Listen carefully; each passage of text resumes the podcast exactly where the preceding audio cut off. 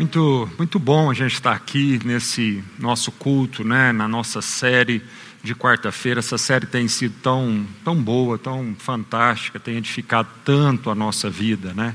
Está trazendo tanto ensinamento para a gente, tanta palavra de Deus compartilhada, e essa palavra vai nos guiando, vai nos conduzindo, vai iluminando o nosso caminho, iluminando nossos passos, amém? É, hoje nós vamos falar sobre fidelidade e eu sei que né, no nosso culto aqui a gente tem gente tão fiel né, a, a esse compromisso né, do culto nosso de quarta-feira, gente que cultua ao Senhor, né? não fidelidade a nos ouvir, mas a fidelidade ao Senhor, ao compromisso com a gente. Né? Então eu queria lembrar aqui né, da Taline, lembrar da Alessandra, da Fabiane, Dona Sandra, né? Saudade Dona Sandra, é, a Tati, a Cláudia Cruz, Virgínia, né? São gente tão querida, né? Priscila, nós estamos todos aqui é, aprendendo e buscando ao Senhor mesmo mais nessa noite. Bom, há duas quartas-feiras atrás eu compartilhei, né, um pouco e a gente fez uma introdução sobre a importância da gente falar sobre virtudes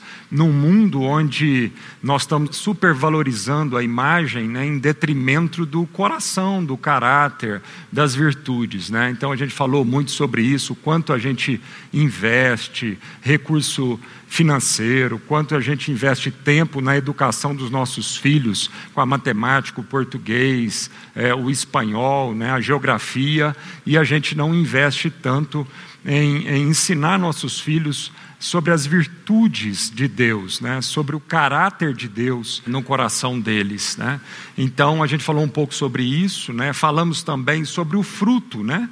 Nós estamos meditando em Gálatas capítulo 5 sobre o fruto do Espírito. Então, nós falamos que o fruto, um dos aspectos do fruto, é que ele revela a natureza da árvore. Né? A palavra de Deus diz que você só pode conhecer realmente a árvore pelo fruto, não são pelas folhas, não é pelo tronco, não é, não é pelo tamanho, mas é, é são os frutos que vão revelar realmente a natureza daquela árvore. E hoje eu queria começar falando um pouquinho sobre o Espírito Santo, né? Então a gente falou de virtude, a gente falou de árvore, a gente falou de fruto, e eu queria falar um pouco que o fruto é do Espírito Santo. Ele não é um fruto nosso. Apesar de que né, nós vamos ser um, um canal né, dessa frutificação, mas é preciso a gente entender que o fruto é do Espírito Santo. Eu queria começar com uma frase do Kuyper. O Kuyper foi um grande homem de Deus, inclusive foi primeiro-ministro da Holanda, né, no final do século XIX. E ele diz assim: ainda que honremos o Pai e acreditemos no Filho, andamos muito pouco no Espírito Santo. Então, ainda que honremos o Pai e ainda que acreditemos no Filho, nós andamos muito pouco no espírito. Por isso que eu queria conversar um pouquinho, porque é verdade. Às vezes a gente fala muito do Pai, a gente fala muito do Espírito, a gente honra o Pai, a gente a crê no, no, em Jesus, no Filho, só que a gente anda muito pouco no poder do Espírito Santo. Né?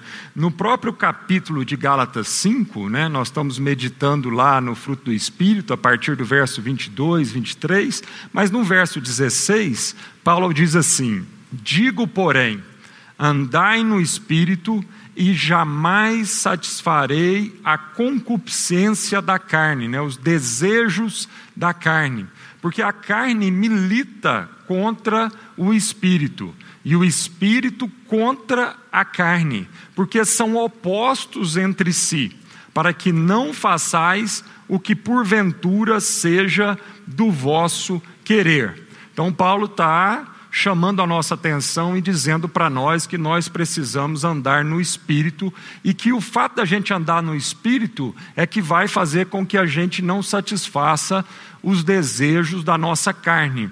E ele diz o seguinte: que a carne milita, luta contra o espírito né, que o espírito contra a carne. Né? Então, há uma batalha, uma guerra, há uma, uma oposição entre essas duas coisas. Então, ele está dizendo assim: olha, o segredo para a gente não é, é, satisfazer os desejos da carne, porque esses desejos são contra Deus, ele é contra o Espírito Santo, o, de, o segredo é andar no espírito. Então, Paulo não está dizendo assim, olha, esforce-se, esforce-se para não atender os desejos da carne, para que você ande no espírito. Não, é o contrário. Paulo está dizendo: olha, ande no espírito, porque andando no espírito, o resultado disso, o fruto que nós vamos colher, é um fruto santo, são fruto, é um fruto bom. Então ele está dizendo que, olha, não é o meu esforço na tentativa de produzir um fruto bom para que então eu agrade o Espírito e ande no Espírito. É o contrário. Ele diz: olha, a raiz, a origem disso é lá no Espírito, o fruto é do Espírito. Amém? Então é o fato da gente andar no Espírito e sermos cheios do Espírito Santo é que vai produzir um fruto do Espírito na nossa vida. E eu digo isso porque parece óbvio, mas às vezes na prática não é bem assim. Às vezes eu percebo cristãos né, que eles, eles vivem tentando não satisfazer os desejos da carne. Então eles passam uma vida inteira tentando não pecar, para que eles possam então agradar a Deus e assim ser cheio do Espírito Santo. Né? Não, a Bíblia diz que não é essa a ordem. A Bíblia diz que a ordem é o seguinte: é a gente andar no Espírito e então isso vai produzir um fruto do Espírito Santo na nossa vida, amém? Então nós não vamos conseguir é, viver a partir da ótica de não pecar. Tem muito crente vivendo assim: não posso pecar, não posso pecar, não posso pecar, não posso pecar. Não, não é isso que a Bíblia ensina. A Bíblia ensina para a gente o seguinte: sede santos, porque eu sou santo. Então a referência é a santidade, a referência não é mais o pecado. Porque se você vive uma vida dizendo que não pode pecar, a sua referência continua sendo o pecado. Mas se você vive uma vida dizendo, olha, eu posso ser santo, eu posso viver uma vida de santidade, porque Deus é santo, e se o Espírito habita dentro de mim e eu ando no Espírito, então eu ando com uma vida de santidade. Amém? Então, há uma. Há, mas a, a, Paulo está dizendo aqui de uma luta constante, uma batalha entre a carne e o espírito. E ele diz também lá em Romanos capítulo 7, no verso 18 ao, ao 20, ele diz assim: Porque eu sei que em mim, isto é, na minha carne, não habita bem nenhum. Pois o querer o bem está em mim, não porém o efetuá-lo. Então Paulo está dizendo o seguinte: olha, eu sei que na minha carne não habita bem nenhum. Então, ou seja, o fruto da minha carne vão ser o que o próprio Paulo diz lá em Gálatas 5, né? O fruto da carne vai ser inveja, porfia, vai ser cobiça, vai ser maledicência, murmuração, isso tudo é o, é o fruto da carne. Né? Então ele está dizendo: olha, eu sei que em mim, na minha carne, não habita bem nenhum, pois o querer o bem está em mim, não porém o efetuá-lo. Né? Então, o poder de efetuar o bem não está nele. Porque não faço o bem que prefiro, mas o mal que não quero, esse faço. Mas se eu faço o que não quero, já não sou eu quem o faz, e sim o pecado que habita em mim. Então você percebe esse conflito, essa batalha, essa luta entre né, a carne, é, apesar da gente já ser um cristão, apesar da gente já ter recebido o Espírito Santo no nosso coração, ou seja, a gente deseja Deus, a gente quer Deus por uma atuação do próprio Espírito no nosso coração, mas entre querer e fazer, há uma distância, há uma luta, uma batalha. Então ele está dizendo: olha, apesar de eu querer o reino de Deus, apesar de eu crer que Deus é bom e que tudo que vem dele é perfeito, agradável e bom para a minha vida, eu ainda me deparo com uma luta constante na minha vida entre o querer, Deus, mas o efetuar, que muitas vezes eu não consigo acabar é, efetuando isso por mim mesmo. E também lá em Filipenses, no capítulo 2, a partir do verso 12, a parte final do verso 12, diz assim: Desenvolvei a vossa salvação com temor e tremor porque Deus é quem efetua em vós tanto querer como realizar, segundo a sua boa vontade. Ou seja, se não for a ação do Espírito Santo na nossa vida, sem chance. Amém? Então ele está dizendo: olha, nós podemos desenvolver a nossa salvação, nós podemos andar no Espírito, nós podemos dar fruto do Espírito Santo, frutos, é, fruto bom, se nós ah, andamos no Espírito, não é isso? Por quê? Em Deus está o querer e também em Deus está o, está o efetuar, o realizar dessa, dessa vida, dessa obra. Então, por isso mesmo, Gálatas 5, Paulo reforça isso lá no verso 25. A gente começou lendo o verso 16 do capítulo 5, e agora, lá no verso 25, Paulo reforça isso. Ele diz: Se vivemos no espírito, andemos também no espírito. Então tem que haver essa coerência entre viver no espírito e andar no espírito. Ó, ele está dizendo o seguinte: se vivemos no Espírito, é uma consciência de que eu só vivo por causa do Espírito Santo no meu coração, na minha vida. Se não for o Espírito Santo, não há vida. Porque é o Espírito de Deus que Deus soprou e deu fôlego de vida ao homem. Amém? Então, uma das ações do Espírito Santo na humanidade, de forma geral, é que ele dá a vida ao ser humano. Amém? Então ele está dizendo: olha, se vivemos no Espírito, ou seja, eu vivo por causa do Espírito de Deus, porque se não fosse por causa do Espírito de Deus eu não, eu não viveria, então eu vivo por causa do Espírito de Deus, e ele está dizendo: então, se a gente vive por causa do Espírito Santo de Deus, ande no espírito também. Então que a sua vida reflita isso, que o seu caminhar, né, a sua vida prática, o seu cotidiano, todas as coisas na sua, cada passo da sua vida precisa ser também no Espírito Santo. Então Paulo está dizendo: se vivemos no Espírito, andemos também no Espírito. E por isso mesmo, por isso mesmo, Jesus, lá em João, no capítulo 7, verso 38 e 39, ele diz assim: Quem crê em mim, como diz a Escritura, rios de água viva correrão do seu ventre. E isto disse ele do Espírito que haviam de receber os que nele crescem porque o Espírito Santo ainda não fora dado, por, por ainda Jesus não ter sido glorificado. Então, por isso mesmo, Jesus já estava avisando os discípulos, então, que era pelo Espírito Santo. Ele estava dizendo o quê? Que quem crer nele, do interior vai fluir rios de água viva. E ele estava dizendo isso a respeito do Espírito Santo que os discípulos e toda a humanidade receberia quando então Jesus ressuscitasse e ele, e ele então enviaria o Espírito Consolador que batizaria a igreja, que seria derramado sobre toda a carne. Então, esse Espírito é que então faria fluir essa vida de dentro. Amém, queridos? Então Jesus está dizendo: olha, lá em Atos, no capítulo 1, ele, ele diz para os discípulos, antes da ascensão dele, ele diz: olha, esperem aqui em Jerusalém, até que se cumpra a promessa do Pai, a promessa lá de Joel, que nos últimos dias, na plenitude dos tempos, ele enviaria do Espírito Santo, ele derramaria do Espírito Santo, né? E os jovens profetizariam, os velhos sonhariam, né? Os filhos teriam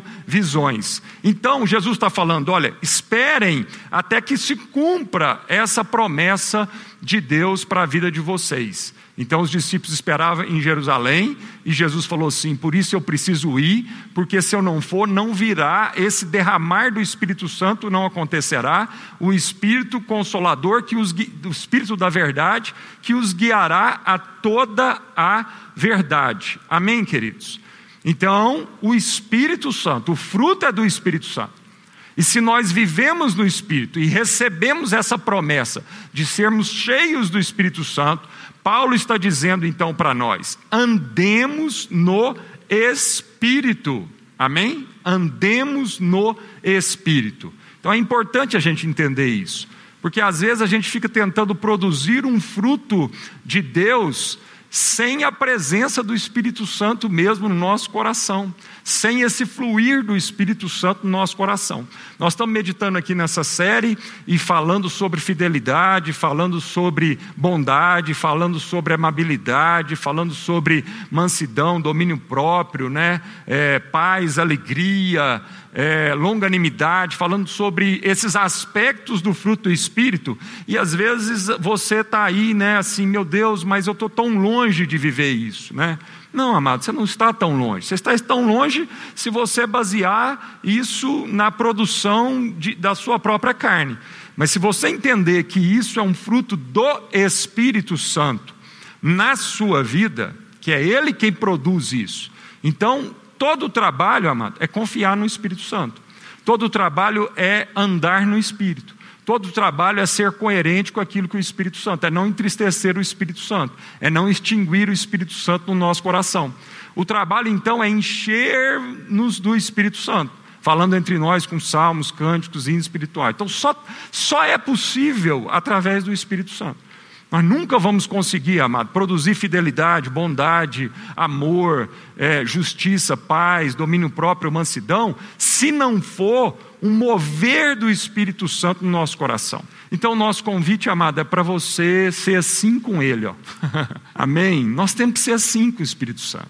Nós temos que amar a presença do Espírito Santo. Nós precisamos conversar com o Espírito Santo nós precisamos cativar essa relação com o Espírito Santo de Deus. Você já parou para perceber isso? Você já parou para perceber que promessa fantástica de Jesus quando ele estava partindo, os discípulos apavorados, com medo, e de repente Jesus falou assim: Olha, eu não vou deixar vocês sozinhos. Eu não estou abandonando vocês, pelo contrário, eu estou indo porque vai vir o Espírito Santo e ele vos lembrará de tudo aquilo que eu ensinei a vocês, de tudo aquilo que eu vos disse nesse tempo, ele vos lembrará de tudo isso e mais, ele vos dará o poder de vocês finalmente serem testemunhas de mim. Foi isso que Jesus estava falando ali para os discípulos, amado. E aí você vê nitidamente, nitidamente, você percebe a diferença daqueles homens e mulheres antes de serem cheios do Espírito Santo e depois de serem cheios do Espírito Santo. Completamente diferentes. Antes do Espírito Santo, eram pessoas que né, estavam ali observando Jesus, aprendendo, muito tímidos, com medo, estavam apavorados depois da crucificação de Jesus, depois de receberem a plenitude do Espírito Santo, eram homens e mulheres destemidos, corajosos, intrépidos, homens e mulheres que a palavra de Deus diz lá em Atos 17 que eles transtornaram Jerusalém. Algumas traduções bíblicas dizem que eles viraram Jerusalém de perna para o ar Gente, homens simples, mulheres simples, gente que não tinha muito poder, muita influência, gente que não tinha né, muito recurso, mas pelo poder do Espírito Santo, eles falaram com reis, eles confrontaram sistemas políticos, sistemas econômicos, eles foram testemunhas vivas da presença mesmo é, de Jesus. Amém, queridos? Então vamos ser cheios do Espírito Santo, cheios do Espírito Santo, e cultivar essa relação com o Espírito Santo. E mais do que né, viver, ter a consciência de que a gente só respira pelo Espírito Santo, mais do que isso, andar no Espírito Santo, em andar de uma forma coerente, sendo guiado todos os passos pelo sopro do Espírito Santo na nossa vida. Quanto isso faz diferença? Quanto faz diferença, mano? Quando nós estamos vivendo um momento da nossa vida onde nós estamos sendo guiados pelo Espírito Santo. Isso faz toda a diferença. Amém? Quando nós somos guiados pelo Espírito Santo, a gente encontra ânimo, força, direção, não há confusão, há luz, há paz no nosso coração diante de todos os desafios do nosso dia a dia. Bom, mas aí entrando propriamente dito naquilo que é o nosso assunto, né, desse, desse momento agora, que é fidelidade. Né? Fidelidade é um aspecto do fruto do Espírito Santo no nosso coração e na nossa vida. O que é fidelidade, hein, gente? Fidelidade é a capacidade de permanecer fiel, né? de permanecer sem variação, de permanecer nos princípios que a gente crê, não variar de acordo com a circunstância ou com as pessoas. Então, isso é fidelidade, a capacidade da gente não variar de acordo com as circunstâncias ao nosso redor ou de acordo com as pessoas ao nosso redor. Eu gosto muito de alguns exemplos, né, para deixar bem claro o que, que é fidelidade. E um dos exemplos é um instrumento lá da construção civil, né? Às vezes tem gente aqui que não sabe, nunca viu isso. Um prumo, quem sabe o que é um prumo, né? Um prumo é quando você tem lá um barbante, é um, é um instrumento bem simples, um peso embaixo, né? Sofrendo a ação da gravidade, ou seja, O prumo, ele está sofrendo a ação de algo absoluto. A gravidade é uma lei física criada por Deus e ela é absoluta. Amém? Então, as pessoas acreditando ou não na gravidade, ela está exercendo as influências dela na nossa vida no planeta Terra. Ela está exercendo. Ah, mas eu não acredito na lei da gravidade. É, cada um tem a sua verdade. Aí eu tenho a minha, então pula do prédio, vai com a sua verdade, vamos ver se você não vai sofrer a ação da lei da gravidade, não é isso? Então o prumo, ele tem um peso e ele está sofrendo uma ação de uma força absoluta, tá? E aí então tem um barbante e aquilo, né, os mestres de obra lá usam lá para medir, por exemplo, é, se uma parede está sendo levantada retinha na vertical. Então ele põe o prumo. Se o prumo estiver longe da parede, a parede está torta. Se ele estiver muito encostado na parede, ela está torta. Se ele estiver levemente encostado na parede, essa parede está subindo retinha, tá bom? Então isso é fidelidade. O prumo é um fiel, ou seja, é um fiel para a parede. A parede só vai saber que ela está crescendo né, direitinha, reta, não por ela, mas pelo prumo.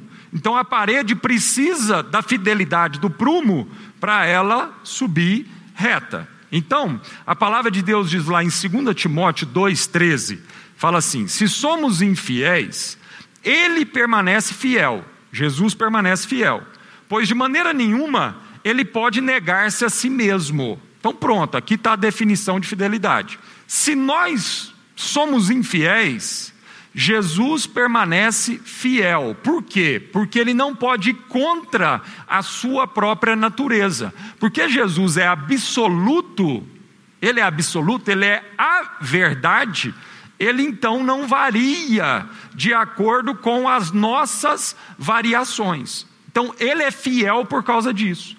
Então Jesus, ele não é, Deus não é fiel a nós.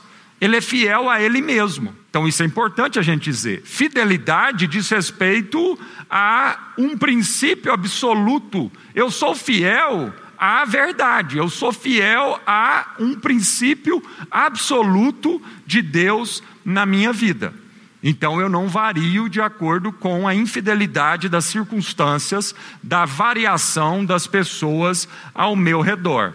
Outro exemplo que eu gosto de dar é o da bússola. Então a bússola é o quê?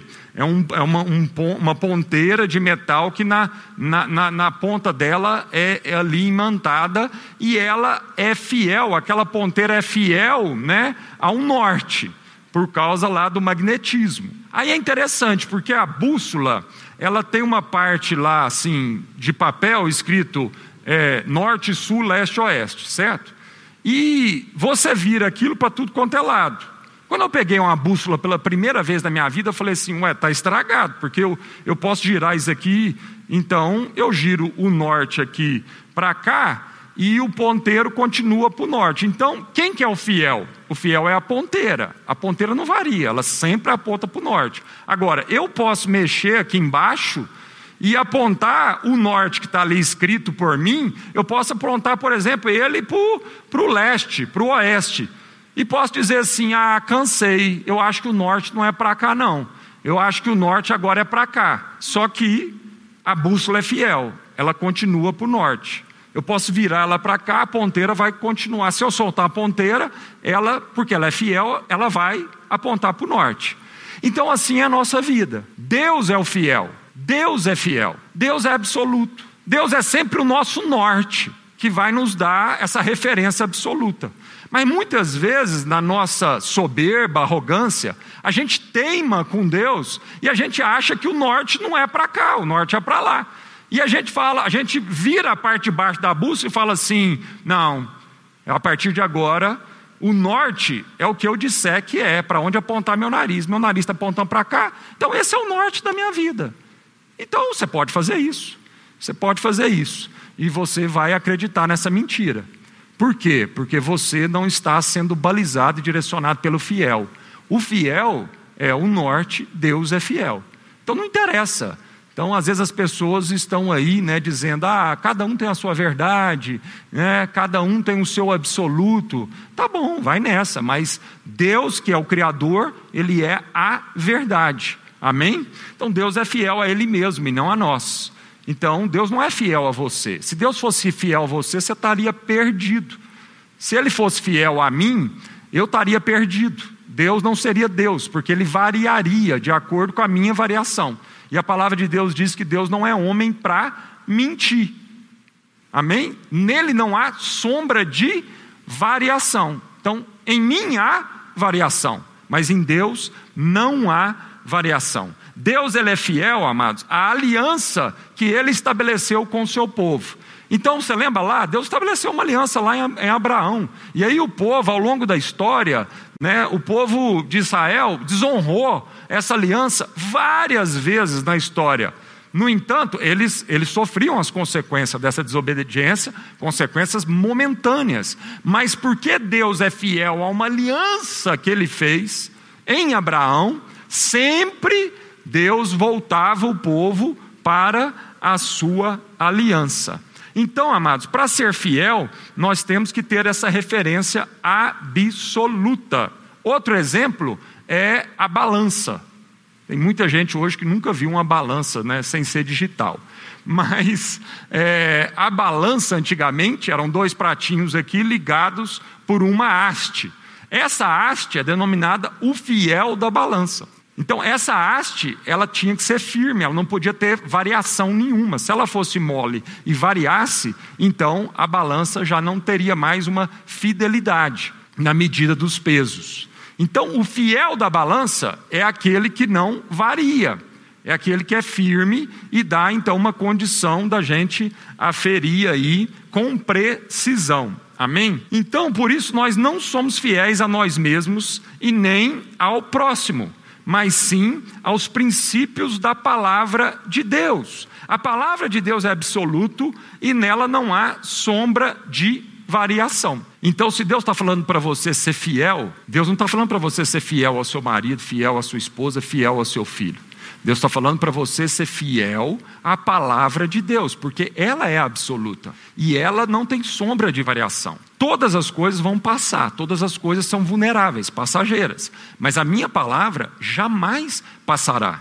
Então você, quando, quando alguém à sua volta é infiel com você, o que, que você tem que fazer? Se você for fiel a ela, você vai variar. Você vai ficar nervoso, você vai perder o prumo, você vai desestabilizar. Então, às vezes, um filho, ele é infiel com a gente e aquilo desestabiliza a gente. Não, amado, pelo amor de Deus, deixa ele estar instável, mas você permanece estável, você permanece fiel, amém? Então você recebe aquele golpe, você recebe aquela infidelidade, mas você permanece fiel às promessas de Deus, à palavra de Deus. E é justamente o fato de você permanecer fiel que vai dar condição para quem foi infiel com você ter novamente uma referência do que, que é o fiel, e ele, isso vai ajudar ele no processo de reconciliação. Por exemplo, o pai do filho pródigo na parábola é, do filho pródigo. É uma história, mas o pai foi o fiel.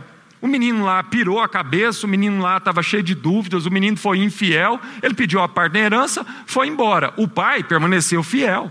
Fiel ao quê? Fiel aos princípios, fiel à sua identidade como pai, fiel à sua vocação de pai, fiel à família, fiel aos princípios que ele creu. E foi isso, essa fidelidade do pai, que não deixou ele desesperar, não deixou ele né, colocar tudo a perder, ir lá atrás do menino, não, ele permaneceu fiel, crendo. E aí o menino um dia lá lembrou, e essa fidelidade do pai, o quê? Falou assim: não, eu sei onde encontrar meu pai, porque meu pai permanece naquele lugar, naquele lugar de fidelidade. Deuteronômio 7,9 diz: Saberá, pois, que o Senhor teu Deus é Deus, o Deus fiel que guarda a aliança e a misericórdia até mil gerações aos que o amam e cumprem os seus mandamentos. Ó, o que, que diz a palavra de Deus? Saberás, pois, que o Senhor teu Deus é Deus, o Deus fiel, segundo que guarda a aliança e a misericórdia até mil gerações. Tá vendo, queridos? Então, quando a gente permanece, quando a gente é infiel, graças a Deus, ele permanece fiel. E é isso que vai gerar o que? Esperança em nosso coração. Apesar da minha infidelidade, eu vou saber então voltar para Deus porque ele permanece, ele é esse porto seguro, esse farol que não varia, e esse farol que dá condição, no meio de uma tempestade, eu ter uma referência absoluta para a minha vida. Salmo 145, 13 diz: O Senhor é fiel em todas as suas palavras, e santo em todas as suas obras. E 2 Coríntios 1, 17 a 20, ora, determinando isso, terei porventura agido com leviandade? Ou ao deliberar, acaso delibero segundo a carne, de sorte que haja em mim simultaneamente o sim e o não? Olha o que Paulo está dizendo aqui. Será que eu estou agindo com leviandade? E ao deliberar, será que eu faço isso segundo a carne? Como é que é segundo a carne? Segundo a carne é quando há em mim, ao mesmo tempo, o sim e o não. Então não há fidelidade. A Bíblia diz que o sim precisa ser sim e o não precisa ser não. O sim não pode ser não e o não não pode ser sim senão não é fiel, senão não há fidelidade. Antes, como Deus é fiel, a nossa palavra para convosco não é sim e não. Porque o Filho de Deus, Cristo Jesus, que foi por nosso intermédio anunciado entre vós, isto é, por mim e Silvano e Timóteo, está falando de Jesus, que foi anunciado por mim, Silvano e Timóteo, não foi sim e não, mas sempre nele houve o sim. Então Jesus não foi sim e não. Ah, é sim, mas é não. É não, mas é não. Sempre nele houve o sim. O sim é o sim. Porque quantas são as promessas de Deus, tantos têm nele o sim. Porquanto também por ele é o amém para a glória de Deus por nosso intermédio. Então eu só posso dizer amém se há alguém fiel dizendo sim. Então, se alguém fiel diz sim, eu digo amém para esse fiel que diz o sim. Então, Jesus é o fiel que diz o sim, então eu digo o amém, o sim de Jesus seja o assim seja. E para a gente concluir, eu queria só rapidamente falar de três consequências da fidelidade na nossa vida. Amém? Uma delas é o seguinte: fidelidade traz acúmulo de bênçãos. Isso está lá em Provérbios, verso, capítulo 28, verso 20. O homem fiel será acumulado de bênçãos, mas o que se apressa a enriquecer não passará sem castigo. O homem fiel será acumulado de bênçãos. Então a verdadeira riqueza, amado, ela é proveniente de fidelidade também na nossa vida. Amém? Segunda consequência de fidelidade para nós, na nossa vida, honra. Mateus 25, 21. Disse-lhe o Senhor: Muito bem, servo bom e fiel. Foste fiel no pouco, sobre o muito te colocarei. Entra no gozo do teu Senhor. Então, amado, a honra para quem é fiel. Jesus está dizendo aqui: se você for fiel num pouco, eu vou te colocar no muito. Jesus vai nos honrar, amado, ele vai honrar a fidelidade nossa, nas mínimas coisas. Seja fiel nas mínimas coisas. Não espere para você seja fiel. Aliás, isso é um princípio lindo da Bíblia. Tem gente que ele, ele espera para começar no muito. Mas o princípio bíblico é o seguinte: se você não consegue ser no pouco, você não vai conseguir ser no muito. Então seja fiel no pouco e eu vou te colocar no muito. E para terminar, a terceira consequência da fidelidade, então nós falamos sobre acúmulo de bênçãos, nós falamos sobre honra e confiança. 1 Timóteo 1,12. Sou grato para com aquele que me fortaleceu, Cristo Jesus, nosso Senhor, que me considerou fiel, designando-me para o ministério.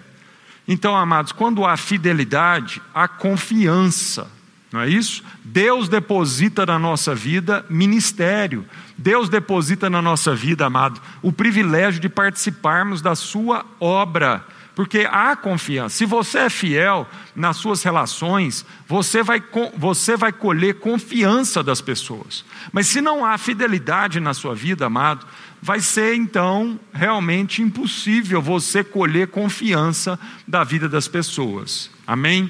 Então, quando você permanece infiel, quando você é infiel, as pessoas vão te perdoar há perdão de Deus, mas aí há um processo, às vezes longo, de restauração de confiança. Então, a palavra tá de Deus está dizendo que se o Senhor nos considera fiel, Ele confia a nós o trabalho do ministério, Ele confia a nós a sua obra, Ele, ele, ele entrega a chave do carro, né? A gente, é bom usar esse exemplo, né? Quando o pai confia no filho, ele entrega a chave do carro, né? Ele entrega a chave da casa, ele entrega os tesouros. Deus, como um pai, nos entrega os tesouros, porque há o que? Confiança.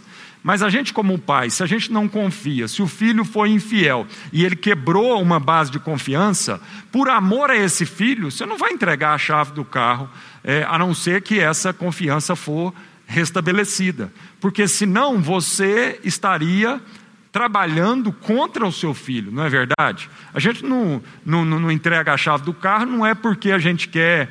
É, é, a gente quer é, castigar o nosso filho. Não, é porque você não confia. E se você não confia, né, é porque muitas vezes ele vai fazer o uso errado desse bem que o pai coloca na mão dele. Amém? Que a gente seja encontrado fiel, que a gente seja mordomo fiel. Eu fecho aqui com aquela frase que a gente começou: se vivemos no Espírito, andemos no Espírito. Que Deus nos abençoe, entendendo que fidelidade é um fruto do Espírito no nosso coração. Amém? Tem agora as perguntas aí, nós vamos tentar responder, né, Pedrão? É. Bom, precisam vir as perguntas, né, gente? Vamos lá, vocês estão meio lentos aí hoje com as perguntas. É, a gente tem uma pergunta do Léo aqui. Eu queria antes, porque tem mais a ver com o início, refletir sobre, porque é, às vezes são conceitos que a gente não costuma associar. E foi muito interessante né, trazer essas figuras a respeito do, do né, a balança, a bússola, que tem os seus fiéis, né? Uhum. E, e é, é muito pertinente para o tempo que a gente está vivendo saber que fidelidade está diretamente ligado à verdade, uhum. o absoluto, a verdade e tal.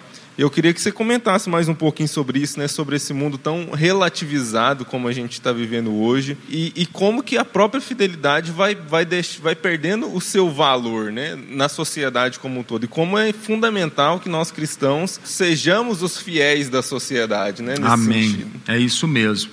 Está aqui, né, Pedro? Essa palavra. Então, Fidelidade tem tudo a ver com a palavra de Deus. Se ela tem tudo a ver realmente, como você disse, com a verdade, é, aqui não há sombra de variação e nós não podemos relativizar isso. Então, a palavra de Deus, né, por milhares de anos aí, ela foi entregue à humanidade como é, esse fiel de Deus, né? Todas as coisas são passageiras, todas as coisas vão passar, mas a minha palavra jamais passará. Então, cada vez mais nós precisamos conhecer essa palavra. Se a gente, como cristão, quer ser fiel e, e não como soberba, né? não dizer que é, ah, a gente é, é, é, soberbo, é orgulhoso, né? de dizer que então é, vocês devem a nós, nada disso. Mas nós fomos chamados para sermos fiéis. O cristão foi chamado para não negociar a palavra de Deus.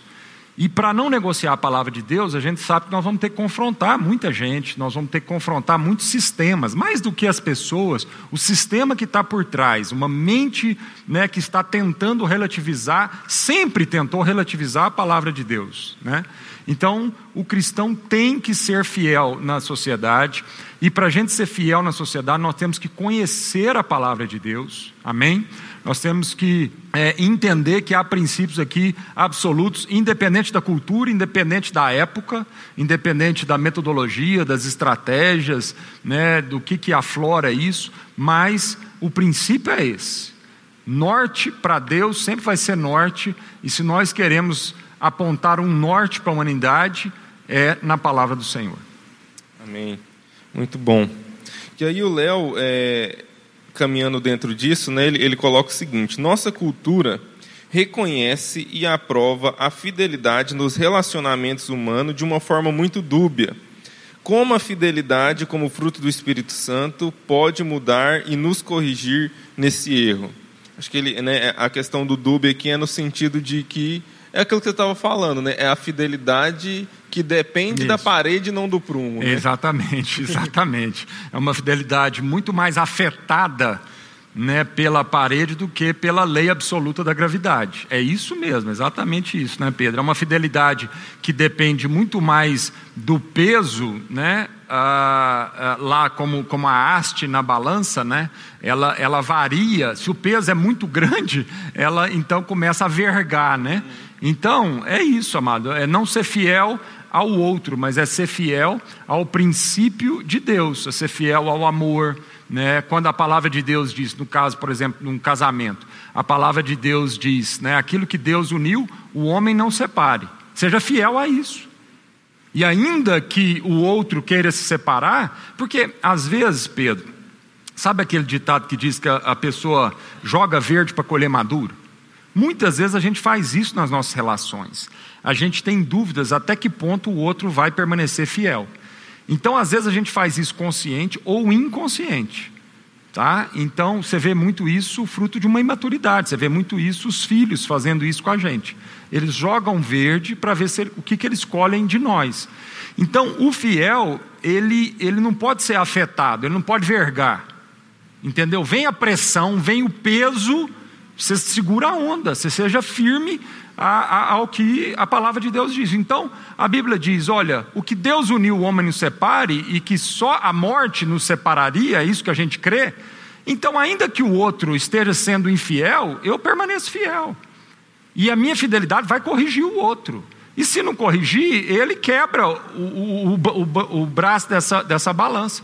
Mas não é a gente que vai quebrar. Amém? É, eu, eu acho que é muito, muito importante essa reflexão da fidelidade nos nossos relacionamentos para hoje, né? para o tempo que a gente vive. Quando a gente pensa então sobre casamento, é, eu fico às vezes observando, né? quando a gente olha para Hollywood né? e, como que uh, os relacionamentos amorosos são construídos, né? É, é sempre você tem basicamente quase que uma fórmula pronta, né? Você vai ali, o, o americano principalmente é muito assim, né? Você conhece a, a pessoa você vai, tem o date, né? Tem o encontro, aí você começa um relacionamento casual ali, a coisa vai um namoro e tal. Aí eu acho muito engraçado, porque isso é uma forma, todo filme, todo seriado, você vai ver é, romântico, vai ter isso. O, a, a, o casal está muito apaixonado, eles vão morar junto, e aí fica morando junto um tempo, para depois decidir se vão se casar. Né? E aí já vivem uma vida marital há muito tempo, e, e, uhum. e é muito curioso isso, porque a, a, a gente cada vez mais vai parece criando mecanismos para se proteger, né? Uhum. Eu não vou assumir a fidelidade, a fidelidade. de maneira concreta, isso. né? Eu vou deixar uma margem aqui de escape, né? Uhum. É isso uma... mesmo. É. Então você permanece toda, você percebe a vulnerabilidade disso, né? Você percebe o quanto isso é frágil, né? O quanto isso é, é passageiro, é efêmero. De, e ao contrário disso, a pessoa fiel, ela é, ela é estável, né? ela, ela permanece, porque aqueles princípios né, uh, uh, permanecem. Né? Então, partindo do pressuposto que a fidelidade é sempre em relação à verdade absoluta e não à minha verdade. Porque se eu for fiel à minha verdade, essa verdade é passageira, essa verdade varia, né? ela não é absoluta. Né? Então, o segredo para a fidelidade é a gente se voltar para o absoluto, para a verdade. Independente das consequências, né? de ter a consciência de que, e é isso que a, a, gente como cristãos tem que assumir muito, né? que a fidelidade, a vida cristã correta tem consequências. Né? Uhum. Como a palavra de Deus diz que aqueles que decidem viver piedosamente, não é talvez, né? é com certeza serão perseguidos. Né? É. Exatamente. E a gente é, entender que a gente foi chamado para carregar essa cruz, né?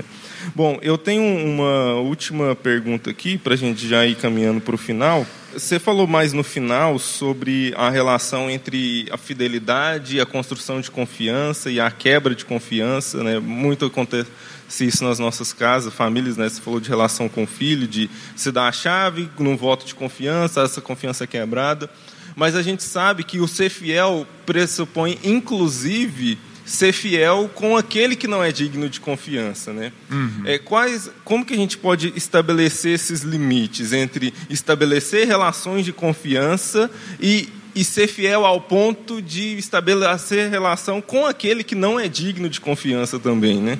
Uhum. Não, eu acho que é, é, é, justamente a nossa fidelidade é que vai ajudar aquela pessoa a construir essa, essa confiança, a desenvolver essa confiança. Né? Então, eu acho que a nossa fidelidade não afasta essa pessoa necessariamente, não tem que afastar essa pessoa necessariamente, pode ser que afaste. Porque eu acho que a nossa fidelidade acaba que para aquele que não quer, para aquele que quer continuar vivendo as suas mentiras, é um incômodo, porque é uma, é uma referência que incomoda. E o cristão na sociedade, ele não, ele não vai agradar sempre. Aliás, ele vai incomodar, e por isso ele vai ser perseguido. Então, quando um cristão fiel chega num ambiente, ele é luz, ele, ele traz reflexões, ele confronta, e não confronta pelo seu orgulho, pela sua soberba, ele confronta pela sua fidelidade, pela postura coerente de vida com aquilo que ele crê. Eu estou lembrando agora daquele trecho de Coríntios, quando Paulo fala do bom perfume de Cristo, né? que ele é tanto para a vida quanto para a morte. Então, o bom perfume de Cristo é isso. Ele vem ali e ele vai definindo isso, porque ele é uma luz que não tem jeito da pessoa ficar é, em cima do muro, ela vai ter que acabar definir se é para a vida ou para a morte. Então, eu acho que o fiel, a fidelidade, traz luz ao coração das pessoas. Por isso que eu falei, não necessariamente pode afastar, mas pode, se a pessoa não quiser crer na, na verdade absoluta e quiser recusar isso. Amém? Não sei se eu respondi a sua pergunta, mas é é, é a vida do cristão não é sempre cheiro de vida, né? É também definição de morte para aqueles que não querem, porque aí você torna a pessoa indesculpável. Você amontoa brasas na cabeça dela, porque você é o fiel, você está ali é, demonstrando não a sua verdade, mas a verdade de Deus através da sua vida, e aí então é, isso acaba exercendo uma definição em quem é luz. E onde chega a luz, meu filho, mostra o que está de errado, o que está certo, o que é bom, o que é mal, o que não é. Amém? Amém, é isso. E aí, para terminar, Marcão, eu queria que você também orasse nesse sentido, comentando também um pouco do que você falou no comecinho, na introdução, é que é só por meio do Espírito, né? Só. Fidelidade é só pelo Espírito Santo, né? Então é isso mesmo. Nós vamos orar porque é uma obra do Espírito Santo no nosso coração. E que privilégio ter o Espírito Santo, né? Que privilégio. E às vezes nós, é, nós não estamos. Eu vou usar uma palavra aqui que às vezes não estou não tô encontrando outra, né? Mas talvez não seja a melhor palavra. Mas a gente não usa do Espírito Santo tanto que nós podemos usar, né? A gente não se beneficia o tanto que a gente pode usar. Gente, se, se Ele habita em nós, se é uma promessa do Pai e do Filho de enviar o Espírito Santo sobre nós. Se Ele é o Espírito da verdade, não há sombra de variação, de dúvida, que nos conduz a toda a verdade, gente, vamos. Vamos aproveitar o Espírito Santo, cara, em toda decisão, em todos os detalhes. Vai comprar uma roupa, conversa com o Espírito Santo. Por que não? Eu fico assim, será que a gente acha que a gente vai incomodar o Espírito Santo? Será que a gente acha que o Espírito Santo é só para as decisões maiores, mais complicadas da nossa vida? Não, cara, ele é o amigo, ele é o companheiro, ele é o, ele mora dentro de nós. Então ele habita dentro de nós. Então vamos conversar com ele. Eu acho que eu acho que é, é isso que Paulo está dizendo. Se vivemos no Espírito, andemos no Espírito, andemos para comprar uma roupa, para decidir uma profissão, para falar de uma relação que está em conflito. Conversa com o Espírito Santo. Fala, ó, Espírito Santo, não estou entendendo nada, não estou dando conta, estou falhando como marido, estou falando como esposa, não estou dando conta de ser pai, me ajuda. E, e é tão lindo porque a Bíblia fala que a gente não sabe nem orar como convém, mas Ele intercede através de nós com gemidos inexprimíveis. Então a gente fala, gente, não está dando conta nem de falar, geme que o Espírito Santo está ali. Amém? Tradutor. Vamos orar então. Vamos orar. Amém. Senhor, obrigado mesmo. A gente percorreu tanto da Sua palavra agora, nesse momento. E a nossa oração é que o Espírito Santo venha iluminar os olhos do nosso entendimento mesmo. É, é, lindo isso, porque é o espírito de revelação e de sabedoria, Senhor. Então nós oramos. Espírito de sabedoria e de revelação, ilumina os olhos do nosso entendimento, Senhor. Queremos viver nele, nos mover nele, queremos caminhar nele, andar nele, no Espírito Santo, Senhor. Ajuda-nos, ó Pai, porque é, o fruto é do Espírito, o fruto não é nosso, Senhor, o fruto não é na nossa bondade própria ou da nossa justiça própria, Senhor, mas é o fruto do Espírito Santo que habita dentro de nós. Aleluia. Amém.